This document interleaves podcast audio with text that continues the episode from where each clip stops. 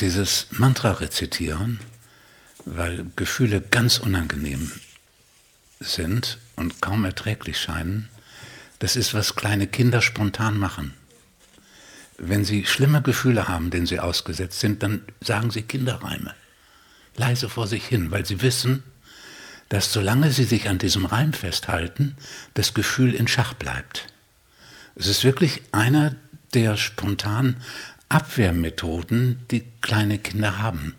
Andere ist, sich auf den Atem zu konzentrieren und die Atemzüge zu zählen.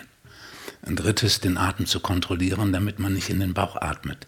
Das sind alles Methoden, mit denen Gefühle abgewehrt werden. Und dieses Abwehren von Gefühlen ist das Ungesunde und das, das, was einen am Aufwachen wirklich hindert. Weil darin kein Loslassen besteht. Da ist ein jemand, der etwas tut.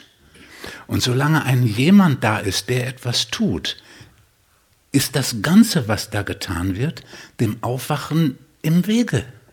Weil Aufwachen bedeutet, so loslassen, dass man zu der Erkenntnis kommt, da ist niemand, der was tut.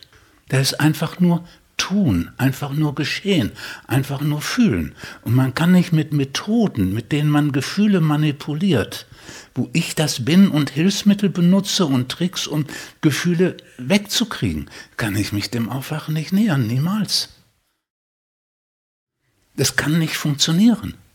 Und es ist tragisch, insofern, als dann Abwehrmethoden gegenüber den Gefühlen trainiert werden.